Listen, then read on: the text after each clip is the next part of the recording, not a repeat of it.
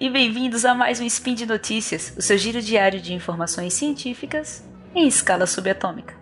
Meu nome é Cris Vasconcelos. A primeira de seu nome. e eu estou aqui com, com quem? Thaís. A quebradora de correntes das quimiocinas. Nossa senhora, gente, é uma lista. Eu já disse, podem mandar nos comentários nomes para chamar Thaís sem problema nenhum. nomes imunológicos, veja. É, nomes imunológicos. e hoje, dia 2 Corônia do calendário Decatrian e quarta, dia 28 de fevereiro de 2018 do calendário Gregoriano, falaremos sobre o centenário da pandemia da influenza e o som do DNA. Speed Notícias.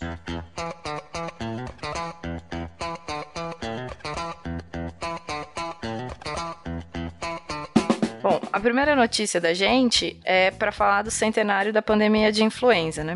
100 anos atrás, em 1918, uma pandemia de vírus da gripe atordoou o mundo, matando milhões de pessoas e assustando muito mais. Nessa época, já havia campanha de vacinação pelo mundo, principalmente contra a varíola, mas a ideia de prevenção de doenças infecciosas ainda não era tão comum para todo mundo.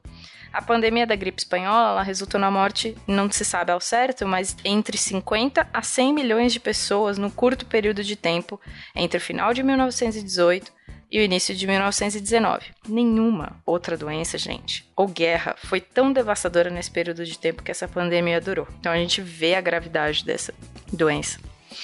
Por outro lado, nenhuma intervenção, ou seja, a gente não conseguia fazer nada contra a doença é, 100 anos atrás. A gente não conseguia se proteger contra o vírus e o surto dessa gripe espanhola. Na verdade, ninguém sabia que essa doença era causada por um vírus ainda. Demorou 15 anos para a gente saber que essa doença era transmitida por um vírus. Pouco tempo depois, em 1936, um cientista soviético passou os vírus, que daí a gente já sabia, eles já sabiam que a doença já era causada por um vírus.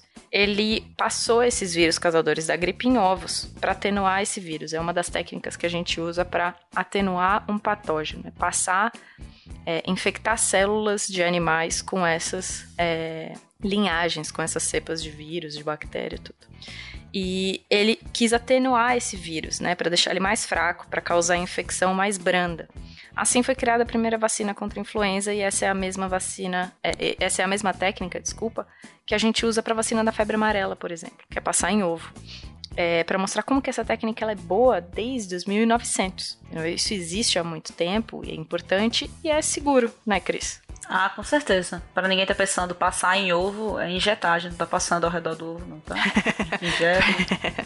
Injeta no ovo galado. A gente explicou isso no, no outro cast quando a gente falou de vacina de febre amarela. Mas é, a gente usa o animal que tá vivo dentro do ovo, o pintinho que tá vivo dentro do ovo. E é ele que vai ajudar o vírus a ficar atenuado, vai ficar brando.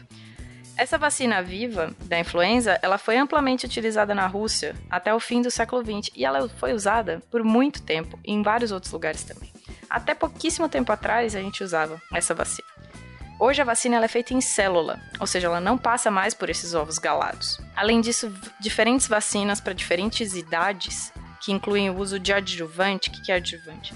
Adjuvante é uma coisinha, uma coisinha, uma substância que a gente coloca junto com aquele pedaço de vírus, com o vírus inteiro, com o vírus vivo, vírus morto. Tanto faz o tipo de vacina que você quiser usar, ela sempre vai com adjuvante.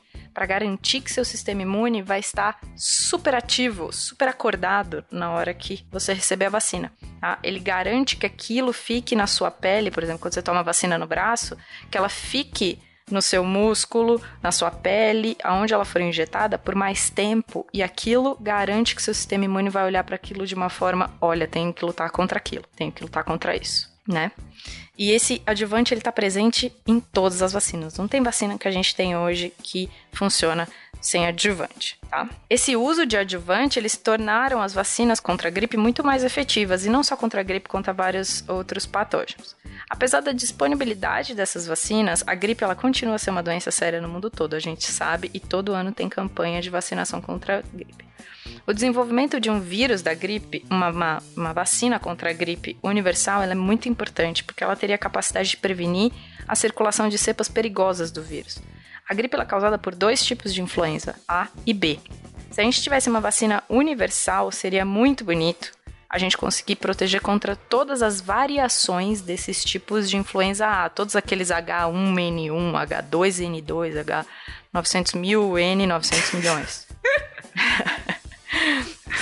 No entanto, o desenvolvimento de um, uma vacina universal e segura pode ser mais fácil de explicar para a população que aquilo é seguro e fazer com que a população aceite. Porque a vacina da gripe é uma das menos é, aceitas pela população. A população fala, ah, eu não vou tomar a vacina porque, ah, pegando a gripe é melhor. Sim, pegando a gripe você fica imune a vários tipos de vírus, porque o vírus muta dentro de você. Só que se você diminuir a sua chance de pegar a gripe em 20%, 30%, 40%, já não é melhor? Além disso, Thaís, é, você faz, ah, eu não sou imunodeprimido, eu sou de boa, posso pegar a gripe e criar meus anticorpos. Uhum. Legal, só que enquanto você está gripado, você não usa uma máscara, você não fica em casa. Você é, espalha exatamente. o vírus, entendeu? Como você espalha o vírus, pessoas que são imunodeprimidas podem entrar em contato, idosos podem entrar em contato sem estar vacinados. E para eles faz diferença. Faz muita diferença. Se você diminui a população que está infectada e não para não só para melhorar a sua vida, para você não ter gripe, para você ter mais ser mais produtivo no trabalho, por exemplo, várias empresas elas fazem vacinação em massa da população, mesmo não estando no público-alvo. Por quê? Porque ela vê que vacinando a população, os, os funcionários dela faltam menos. Ok, é uma coisa meio mercenária, mas no fim das contas funciona para todo mundo. Né? Funciona para quem não pode pegar gripe porque é imunossuprimido, funciona para quem é, não vai perder um dia de trabalho, funciona para o vírus parar de circular. É nossa, nossa ideia muito utópica de achar uma vacina universal para a gripe. Vacinem-se. Vacine-se, por favor. E esse cast ficou muito aí, Thaís, porque ele não só tem imuno, ele tem genética. Vamos para a nossa segunda notícia. Nossa segunda notícia sonificação do código genético. O que é isso? O que eles comem? Vamos descobrir. Hoje, oh. no Spin de Notícias. Exato. Durante muito tempo, Thaís, isso foi um, foi um assunto que foi levado de forma poética de retratar o DNA, nomeá-lo de partitura genética. No entanto, há algum tempo isso tem se tornado menos poético e mais literal, pois pesquisadores têm utilizado a sonificação do DNA para encontrar padrões e alterações. Para deixar um pouco mais claro, sonificação é transformar um dado em sinais acústicos. Eu falei acústicos e não falei música porque não necessariamente isso vai ser um som lindo de se ouvir. Ó, o programa que é capaz de realizar essa façanha, ele foi publicado pelo pesquisador Mark Temple na revista científica BMC Bioinformatics. E o programa ele converte as bases de DNA em notas musicais. Aquelas bases. A, T, C, G, sabe? Adenina, timina, citosina e guanina. A com então, T, C com G. A com é, T, C com G. Agnaldo Timóteo e Galvão. ok. Dessa forma, quando ele converte as bases em notas musicais, é possível analisar a sequência pura do DNA. Mas ele não só faz isso, ele também converte em notas a forma como o DNA é lido para gerar proteínas. Isso é, de 3 em 3, em 3 bases. E um detalhe, tudo isso usando a escala de blues. Ó, oh, que lindo. Ó, oh, Thaís, pra gente entrar um pouco mais a fundo disso, você sabe que somente uma parte do nosso DNA é usada para gerar proteínas. E que chamamos essa parte de regiões gênicas, não é? Uhum. Você sabe também que elas têm uma característica de início e uma característica de final. Ela tem uma sequência que marca o início de uma região que vai virar uma proteína e uma, uma sequência específica que vai finalizar essa proteína. A sequência de início é ATG, adenina, timina e guanina, que caracteriza o início da região que pode gerar uma proteína. Assim como também a finalizadora, que é a sequência TAG ou TAA e outra, que caracteriza o fim da região que vai gerar uma proteína. Um stop codon. Exatamente, o stop codon. Então, Thaís, quando o programa é usado para avaliar as regiões gênicas nos códons iniciadores, o som começa logo nos códons iniciadores e o som termina nos códons finalizadores. Assim você escuta somente aquela região gênica. O som do seu gene. Exatamente. Mas ainda temos no nosso DNA o que chamamos de quadro de leitura. O que é isso, né? Para formar uma proteína, o DNA é lido de 3 em 3, como eu falei. Isso gera três formas diferentes de ler o DNA. Porque se eu vou lendo de 3 em 3, quando eu começo pela primeira letra, eu vou ter uma sequência quando eu começo pela segunda letra, eu vou ter uma sequência diferente. Quando eu começo pela terceira letra, eu terei outra sequência. No entanto, se eu começar pela quarta letra, eu vou repetir os grupos de 3 em 3 que é feito na primeira. Assim eu tenho três códons de leitura, três frames, ok?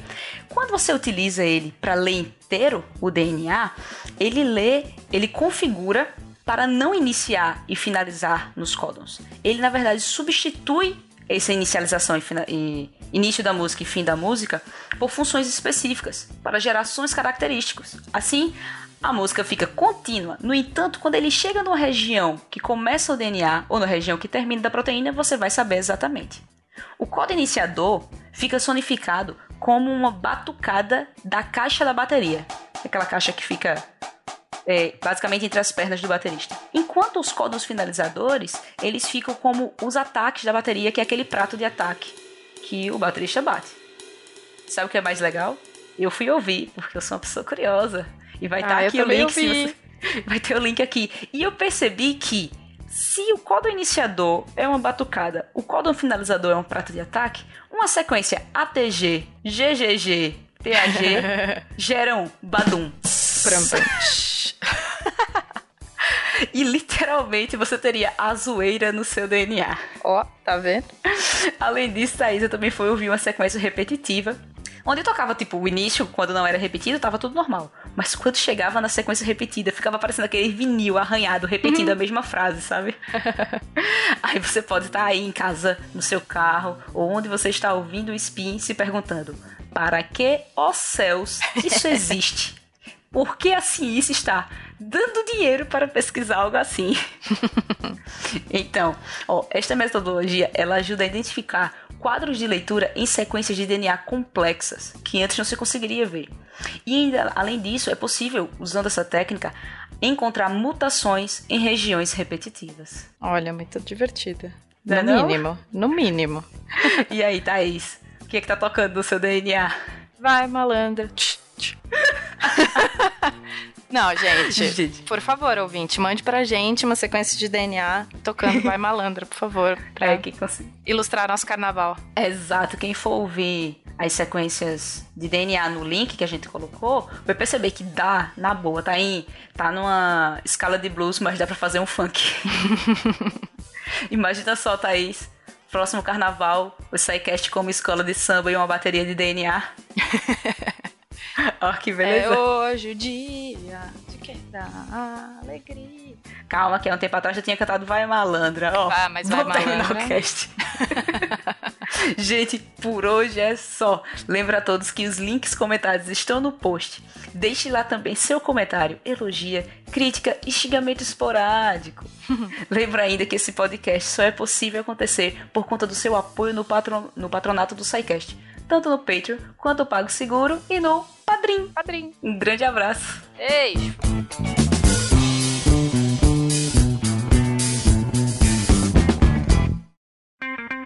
Edição por Felipe Reis.